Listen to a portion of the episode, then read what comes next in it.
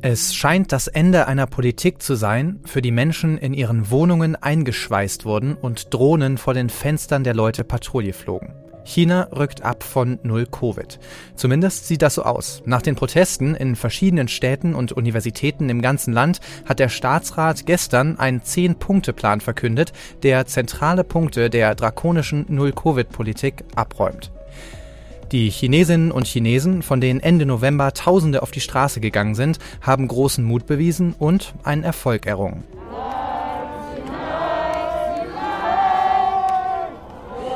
Steht auf, alle, die keine Sklaven mehr sein wollen. Das ist die erste Zeile der chinesischen Nationalhymne. Gesungen wurde diese auch auf den Demonstrationen. Neben den Protesten könnte aber auch noch ein anderer Grund hinter den Lockerungen stecken. Die chinesische Wirtschaft leidet schon lange unter der Null-Covid-Politik. Gestern gab es neue Außenhandelszahlen, die für die Regierung in Peking absolut alarmierend sein müssen. Ob die chinesische Regierung nun tatsächlich langfristig von ihrer Null-Covid-Politik abrückt, ob es zu neuen Protesten kommen könnte und was Deutschland und Europa jetzt tun sollten, all das klären wir heute im FAZ-Podcast für Deutschland. Wie immer haben wir spannende Gäste für Sie eingeladen. Ich spreche zuerst mit unserer Peking-Korrespondentin Friederike Böge. Anschließend hören wir von der China-Expertin Nadine Godehart von der Stiftung für Wissenschaft und Politik. Und zum Schluss spreche ich mit dem außenpolitischen Sprecher der Grünen Bundestagsfraktion, Jürgen Trittin, über die deutsche China-Strategie und das Gezänke darum in der Ampelkoalition. Es gibt also eine Menge zu besprechen heute am 8. Dezember 2022. Mitgearbeitet hat Michael Teil. Mein Name ist Felix Hoffmann und ich freue mich wirklich sehr, dass Sie mit dabei sind. Verbunden bin ich jetzt mit unserer Korrespondentin in Peking, Friederike Böge. Herzlich willkommen, Friederike. Hallo, Felix. Ja, der Frust und das Leid, das die strenge Corona-Politik in China ausgelöst haben, die scheinen ja jetzt den Siedepunkt überschritten zu haben. Fass uns doch noch mal ganz kurz zusammen, wie diese Null-Covid-Politik für die Menschen konkret ausgesehen hat. Wie eingeschränkt war das Leben in den vergangenen drei Jahren? Ja, die Null-Covid-Politik wurde an, in jeder Stadt und in, jedem, in jeder Provinz völlig unterschiedlich umgesetzt. Und das hat auch dazu geführt, dass wenn man meinetwegen von einer Stadt in die nächste reisen wollte, äh, war das unheimlich mühsam. Also es, es konnte äh, passieren, dass alleine eine Reise in die Nachbarstadt damit verbunden war, dass man sieben Tage in Quarantäne musste.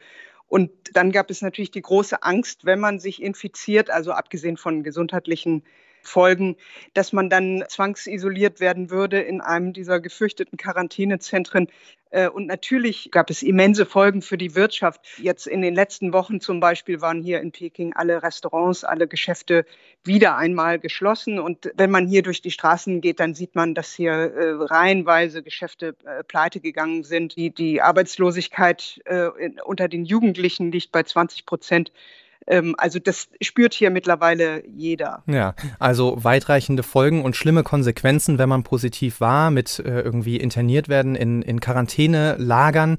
Jetzt wurden gestern am Mittwoch ja weitreichende Lockerungen der Corona-Maßnahmen angekündigt. Was sind denn die wichtigsten Lockerungen in diesem neuen Maßnahmenpaket? Ja, die wichtigste Änderung ist tatsächlich, dass man sich jetzt zu Hause isolieren darf, wenn man, äh, äh wenn man positiv getestet wird.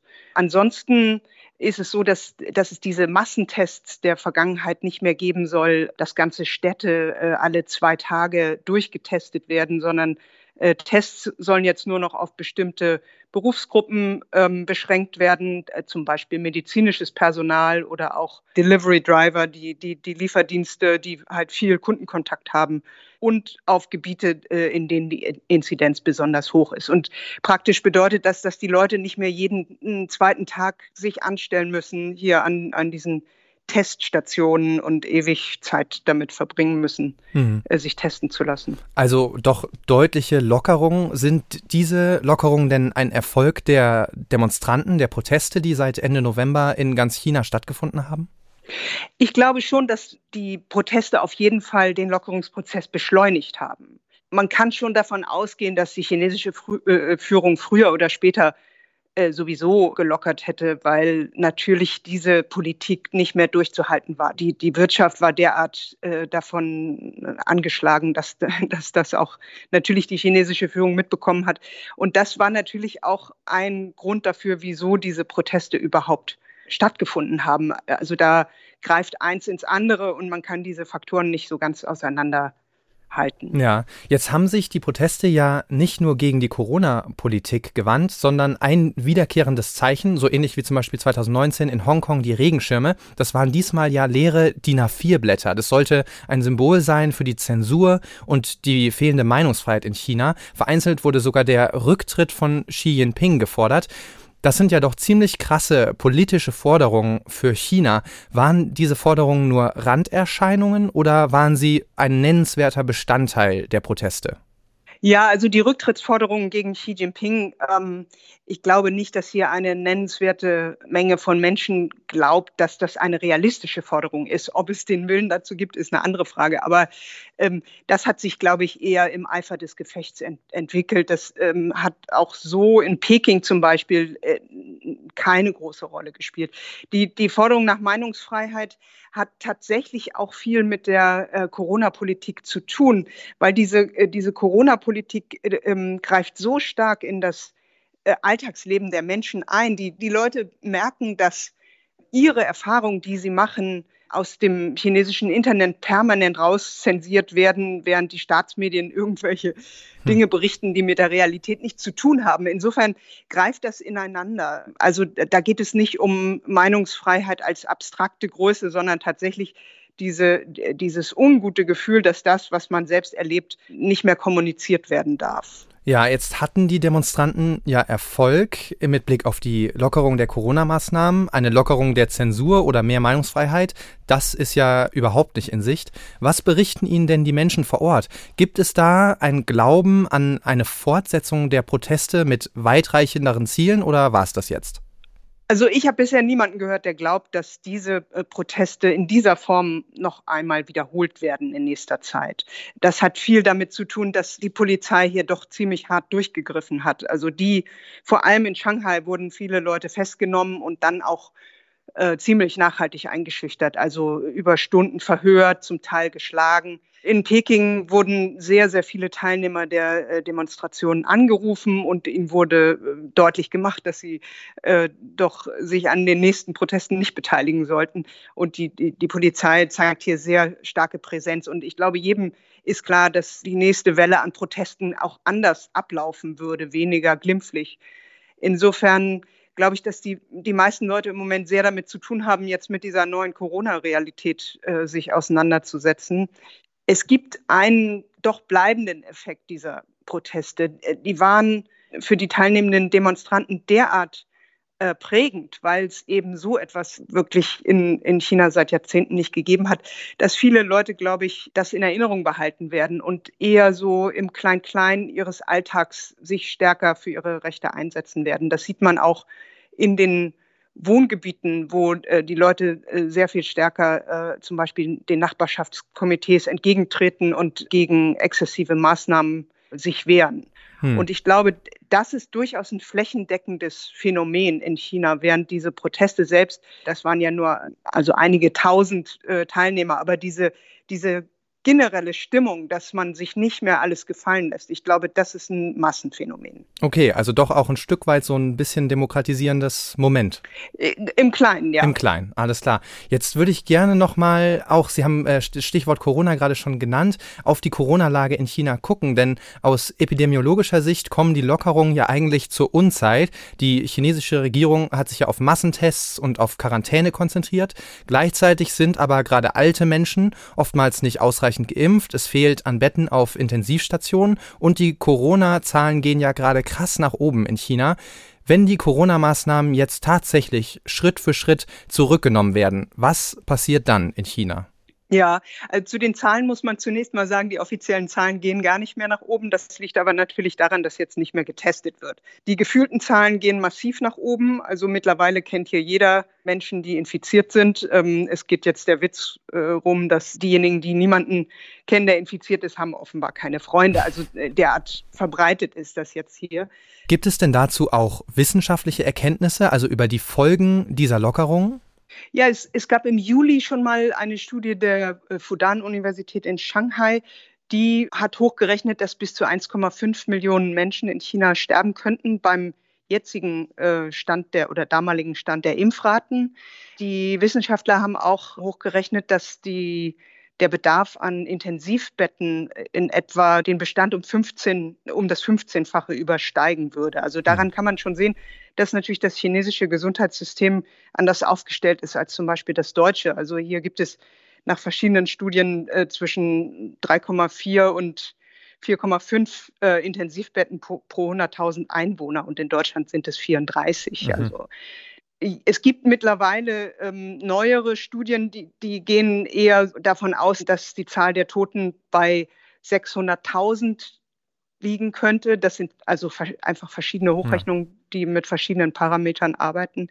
In jedem Fall sind das natürlich sehr, sehr hohe Zahlen, vor allem vor dem Hintergrund, dass die chinesische Führung sich eben bisher dafür gelobt hat, dass sie die Totenzahlen in China sehr, sehr niedrig gehalten hat. Ja, okay. Ist noch nicht das Ende vom Lied. Lassen Sie uns zum Schluss noch mal kurz auf die Wirtschaft blicken. Sie haben es eingangs äh, schon erwähnt. Die spielt in China ja doch eine ganz besondere Rolle, denn bisher war der Gesellschaftsvertrag jetzt zumindest ungefähr die Wirtschaft boomt, den Menschen geht es zumindest materiell immer besser und dafür verzichten sie auf politische Partizipation. Und Corona hat da ja so ein bisschen Strich durch die Rechnung gemacht. Die Jugendarbeitslosigkeit, Sie haben es vorhin erwähnt, hat dieses Jahr fast 20 Prozent erreicht. Gestern gab es desaströse neue Außenhandelszahlen in China und perspektivisch ist das eben ein Riesenproblem für die chinesische Führung. Besteht denn jetzt mit diesen Lockerungen Hoffnung auf eine schnelle, auf eine kurzfristige Erholung der chinesischen Wirtschaft? Also äh, eine, mit einer kurzfristigen Erholung rechnet hier, äh, glaube ich, niemand. Also das, zum einen äh, die Faktoren, die das Land hier selbst beeinflussen kann, sind zum Beispiel die, ähm, die, die Lieferketten. Äh, das wird äh, noch Wochen, wenn nicht Monate dauern, bis das hier alles sich wieder normalisiert hat. Äh, Im Moment ist es so, dass zum Beispiel viele Produktionsstätten zwar offen sind, dass aber sie trotzdem nicht voll produzieren können, weil ähm, sie nicht ihre Vorprodukte äh, bekommen, weil die einfach irgendwo äh, im Land feststecken. Die, die Außenhandelszahlen, das ist natürlich auch ein Abbild der globalen Wirtschaftsentwicklung, äh, unter der China jetzt besonders leidet. Ein anderer Faktor äh, ist die, der Binnenkonsum, der hier ja schon länger massiv eingebrochen ist. Und die Leute werden in den nächsten Wochen und Monaten noch sehr vorsichtig sein äh, mit Konsum. Auch aus Angst vor Corona werden sie wahrscheinlich äh, wenig nach draußen gehen und oh, bis sie überhaupt erst wieder Vertrauen gefasst haben, dass das Land sich in die richtige Richtung entwickelt. Da, da wird noch einige Zeit vergehen. Ja, also weiterhin ein ungewisser Ausblick in China. So viel zur aktuellen Lage. Vielen Dank, liebe Friederike, und beste Grüße nach Peking. Ja, vielen Dank. Grüße zurück. Wir haben es gerade gehört, vorsichtige Öffnungen in China, aber all das nicht ohne Risiko. Was das alles politisch für das Land bedeutet, das habe ich mir von Nadine Godehard erklären lassen. Sie ist promovierte Politikwissenschaftlerin und China-Expertin bei der Stiftung für Wissenschaft und Politik. Der vom Staatsrat verkündete Zehn-Punkte-Plan zur Lockerung der Corona-Einschränkungen ist für Frau Godehard ein starkes Signal an die chinesische Gesellschaft. Die Null-Covid-Politik ist vorbei. Ob dieser Strategiewechsel allerdings von Dauer ist, das hängt von der Entwicklung in den kommenden Wochen und Monaten ab. Nach wie vor ist die Gesellschaft nicht ausreichend geimpft. Das heißt, man öffnet jetzt, ohne dass man eine Impfkampagne vorher durchgeführt hat. Und ähm, es ist auch kaum vorstellbar, dass wir, selbst wenn man jetzt anfängt zu impfen und gleichzeitig öffnet, dass das äh, sozusagen ausreicht, um eben eine große Welle der Infektion abzufangen. Und daher muss man erstmal sehen, wie jetzt so die einfach wie die Entwicklung in China ähm, einfach sein werden in den nächsten Wochen und Monaten. Und dann wird sich auch zeigen, ob da wirklich ein, ein langfristiger Plan dahinter steckt oder ob das jetzt eben doch sehr kurzfristige und auch sehr hastige äh, Maßnahmen sind, die man ergriffen hat. Dass die Regierung in Peking mit so klaren Lockerungen reagiert hat, könnte auch daran liegen, dass die Demonstrationen im Ausland so viel Aufmerksamkeit auf sich gezogen haben. Ich denke aus diesem Grunde auch, dass, es, dass diese Proteste dann eben auch sehr stark im Ausland aufgenommen worden sind, dass sie sich letztlich äh, sehr stark aufeinander bezogen haben das ist definitiv auch ein Grund dafür, dass, äh, dass vielleicht jetzt so schnell reagiert wurde, obwohl man immer wieder auch betonen muss, dass es äh, Andeutungen für eine Lockerung auch vor diesen Protesten schon gab. Ja, besonders war in diesen Protesten auch, wie sehr sich die Menschen in verschiedenen Landesteilen miteinander vernetzt haben. Die Menschen wussten voneinander, sie haben sich ausgetauscht. Eine Demokratisierung im Kleinen, wie das unsere Korrespondentin Friederike Böge vorhin genannt hat. Dass die Demonstranten es geschafft haben, sich so zu vernetzen, lässt sich vielleicht auch damit erklären, wer genau da auf die Straße gegangen ist. Das sind eben vor allem junge Menschen gewesen, ausgehend von den Universitäten, also junge Menschen, die eben auch smart genug sind, sozusagen diesen digitalen Überwachungsstaat äh, zu übertrumpfen für eine gewisse Zeit. Äh, dann auf jeden Fall diese, diese starke Verknüpfung zwischen dem digitalen und dem physischen Raum. Das ist etwas, was eben sehr schwer auch einzudämmen ist. Also wenn eben die sozialen Medien überflutet werden mit, ähm, mit Videos oder mit anderen ähm, oder mit Fotos oder mit ähm, irgendwelchen Memes, äh, dann kann auch die Zensur in China nicht sofort alles äh, löschen. Und wenn es einen Weg dann in die westlichen äh, sozialen Medien findet, dann, dann hat man so einen Loop, den, den man kaum eben äh, aufhalten kann. Und deshalb ist das definitiv was Besonderes gewesen. Und ich glaube, die Protestwelle hat einfach gezeigt, dass äh, viele Menschen in China in ihr und in dem Rahmen ihrer Möglichkeiten eben durchaus auch kritisch über äh, bestimmte Politiken der kommunistischen Partei nachdenken und das eben jetzt auch auf die Straße getragen haben. Abzuwarten bleibt laut Frau Godehart allerdings, ob die Lockerungen auch wirklich in allen Regionen eins zu eins umgesetzt werden. Dass es nochmal zu weitreichenderen Protesten kommt, glaubt die China-Expertin aber nicht. Ich bin der Ansicht, dass jetzt mit diesen Öffnungen erstmal die Gesellschaft sehr stark mit sich selbst beschäftigt sein wird, nämlich mit der Tatsache, dass eben sehr viele Menschen erkranken werden ähm, und das auch sehr schnell passieren wird äh, und sich das eben, äh, dass das jetzt erstmal tatsächlich in den Vordergrund rücken wird, sehr schnell. Und dann wird eben die Frage sein, wie, ähm, wie, wie, wie schlimm wird's, ja, und wie, wie, wie wird eben reagiert, wie kann ähm, das eben das Gesundheitswesen auffangen, wie viele Menschen werden tatsächlich auch sterben in, in, in der nächsten Welle. Welche Auswirkungen wird das haben auch auf die wirtschaftlichen Entwicklungen? Diese Fragen sind einfach jetzt völlig offen. Ja, soweit die Erläuterung von Frau Godehart. Vielen, vielen Dank dafür.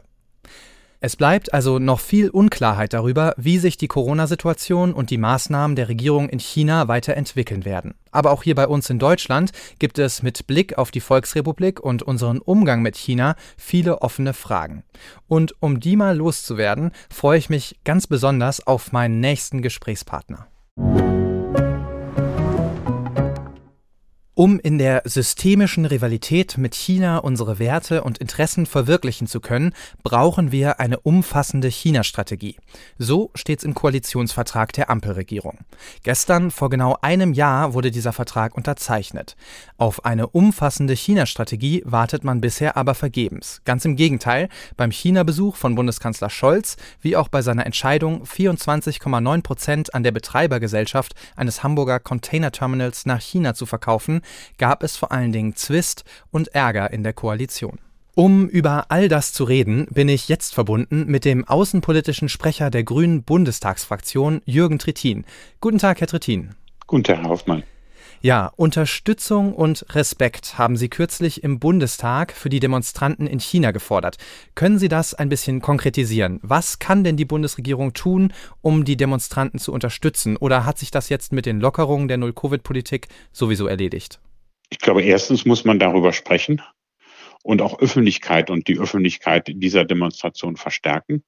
Ähm, zum Zweiten äh, gehörte dazu ja auch das Angebot, äh, was die Bundesregierung äh, der chinesischen Führung gemacht hat, dass wo die Chinesen ein Problem haben, nämlich in der Frage ähm, eines verbesserten Impfschutzes ihrer Bevölkerung, das ist ja Voraussetzung für solche Lockerungen, ähm, tatsächlich äh, doch Kooperationen einzugehen. Äh, das Angebot haben die Chinesen, äh, hat die chinesische Führung bisher äh, nur äh, für Ausländer äh, im Lande äh, angenommen, aber nicht für die eigene Bevölkerung.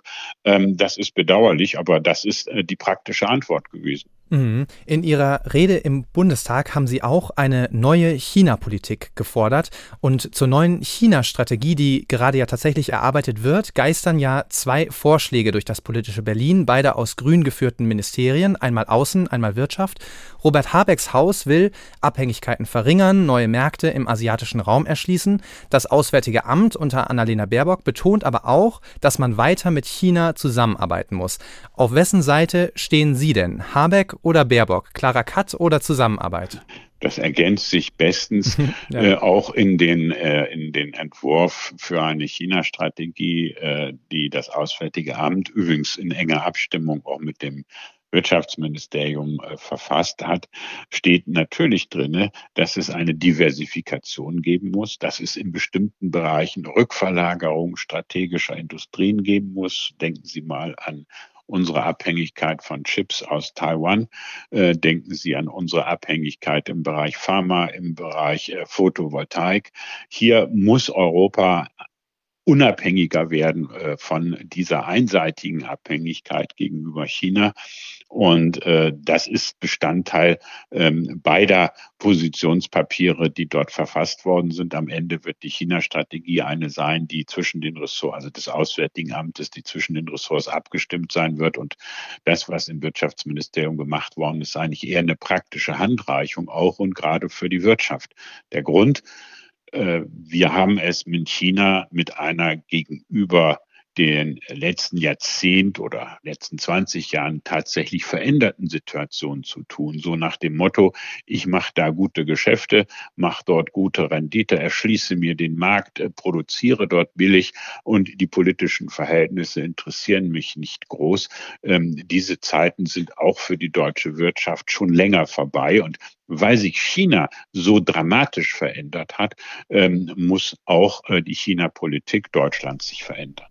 Ja, also Sie sagen Einigkeit zwischen Außen- und Wirtschaftsministerium, aber in der Bundesregierung sieht die Sache ja doch gelinde gesagt anders aus, wirkt sehr uneinig, Streit um die China-Reise von Scholz, Streit um die chinesische Terminalübernahme in Hamburg und zuletzt eben diese verschiedenen Papiere. Was sind denn die entscheidenden Knackpunkte? Wo sind sich die Koalitionspartner uneinig? Wo hängt es bei der China-Strategie? Ich glaube, dass wir uns erstmal darauf konzentrieren müssen, was müssen wir künftig anders machen.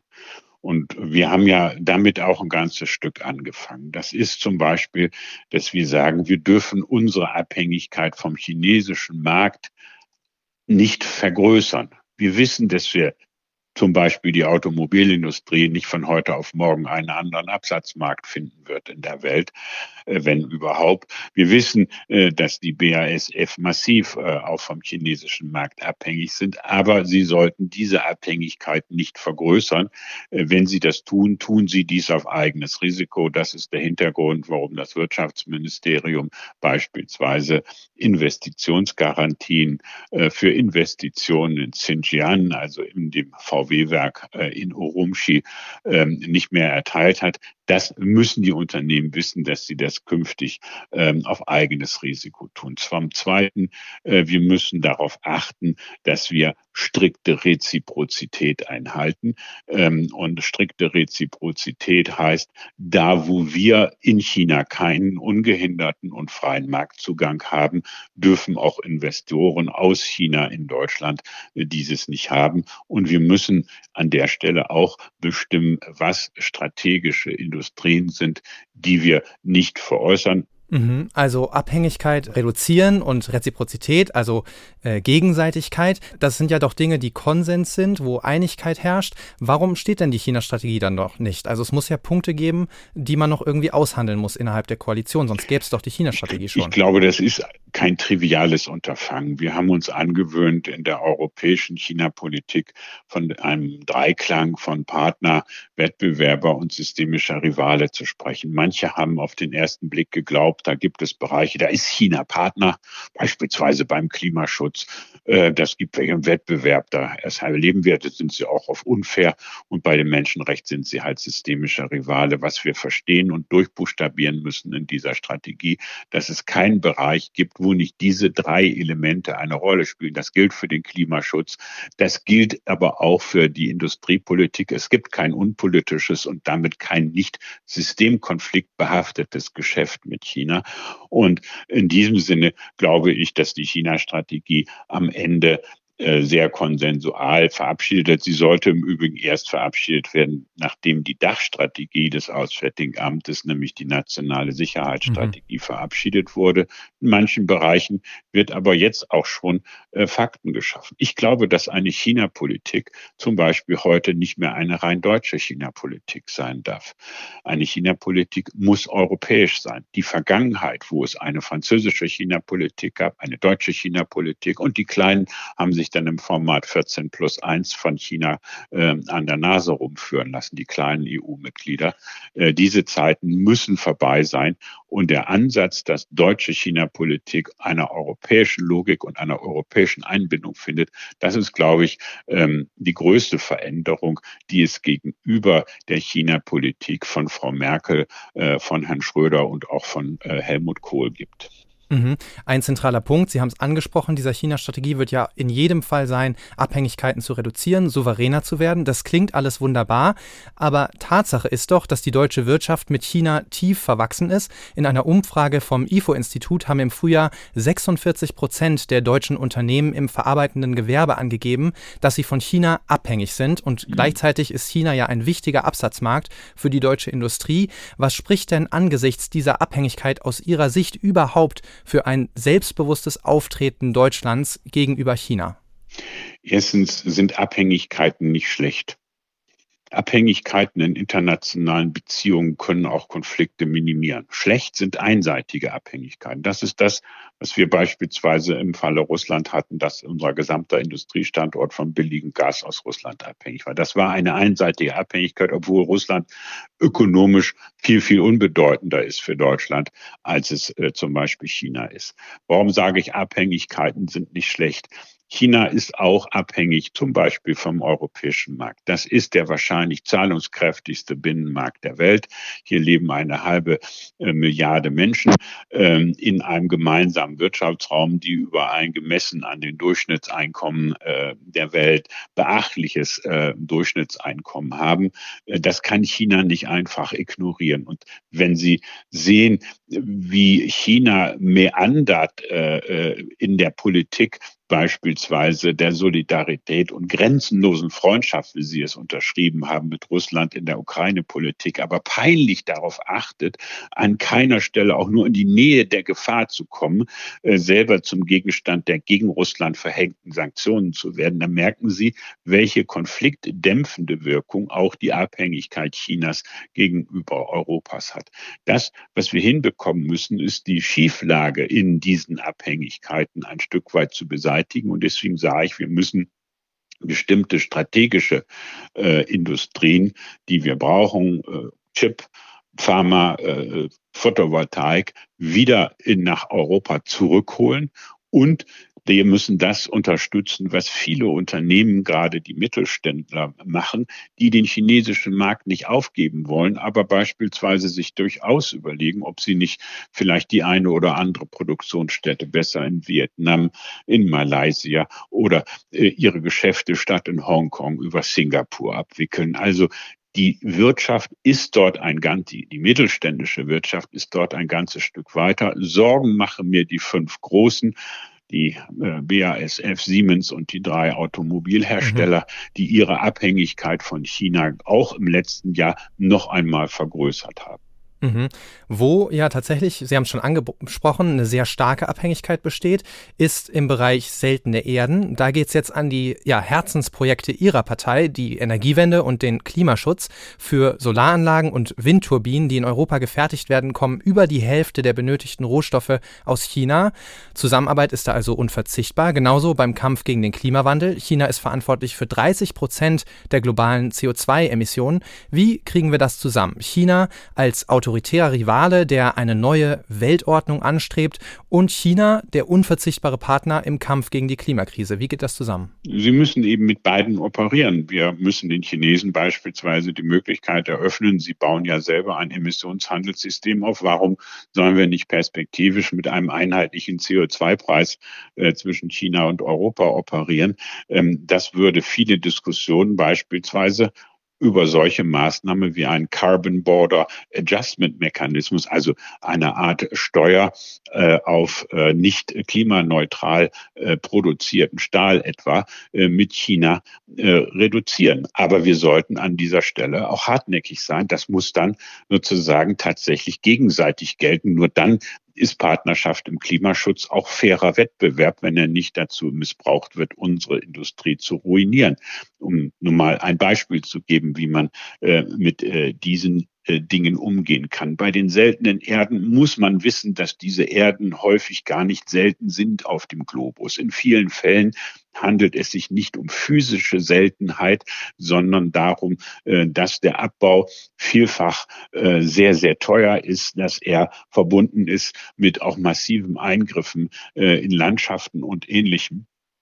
Hier hat sich das autoritäre China, gerade weil es dieses System hat, einen Vorteil verschafft und ein Stück Monopolisierung. Diese Monopolisierung etwa bei Lithium zurückzudrängen, ist eine Aufgabe. Die andere wird es sein, äh, beispielsweise auch andere Technologien, beispielsweise in der Speichertechnik zu finden. Hier sind äh, übrigens auch in Deutschland äh, gerade viele Techniken auf dem Weg. Und der dritte Weg, das ist eine sehr grüne Antwort, ist, äh, wenn wir Knappheit an Materialien haben, ja, dann dürfen wir nicht so viele Materialien ungenutzt wegwerfen. Das heißt, wir müssen für bestimmte wertvolle Stoffe auch tatsächlich belastbare Recyclingpfade mhm. aufbauen.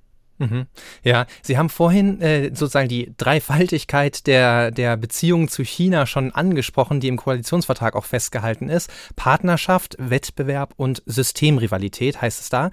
Ist China jetzt ein Partner? Ist China ein Wettbewerber? Oder stehen wir wirklich in einem grundlegenden systemischen Konflikt mit China, also in einem Kampf der Systeme von Demokratie gegen Autokratie oder sogar Diktatur? Wie ordnen Sie das ein? China ist alles drei gleichzeitig. Das ist ja das Spannende an dieser Geschichte und das ist, äh, haben wir ja auch nicht erfunden, das ist entnommen äh, der China-Strategie der Europäischen Union, die die Mitgliedstaaten der EU gemeinsam äh, äh verabschiedet haben. Wenn Sie ein Beispiel geben, wenn wir sagen, äh, wir wollen mit China im Bereich der erneuerbaren Energien zusammenarbeiten, dann können wir das nicht um den Preis tun, dass wir weiter akzeptieren, dass in, bei der Frage der Modulproduktion unfaire Wettbewerbsbedingungen herrschen, ähm, und ähm, dass beispielsweise Partnerländer äh, von China im Rahmen von Belt and Road freundlich gesagt genötigt, man könnte auch sagen gezwungen werden, ausschließlich chinesische Produkte zu kaufen. Ähm, hier finden Sie alles, die Kooperation, die Partnerschaft. Die Frage ist Wettbewerb fair und schließlich die Frage auch, äh, gibt es an der Stelle äh, tatsächlich ein rivalisches oder eine systemische Rivalität, etwa was äh, Belt and Road äh, von China angeht.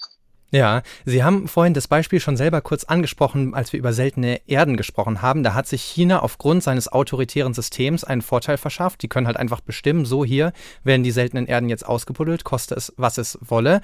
Was heißt das denn, wenn Sie wetten müssten, Herr Trittin, wer wird gewinnen, die Demokratie oder die Autokratie? Ich muss nicht wetten über solche Fragen. Ich finde auch, dass man nicht vor China irgendwie die ganze Zeit so drauf gucken und die sind so allmächtig. Es zeigt mhm. sich gerade in der Corona-Krise, dass sie hochgradige Fehler machen, dass die Fähigkeit dieser Gesellschaft zur Korrektur von Fehlern, das ist übrigens eine grandiose Stärke von Demokratien, eine eingeschränkte ist. Und ich würde uns zu einer gelassenen Selbstbewusstsein raten.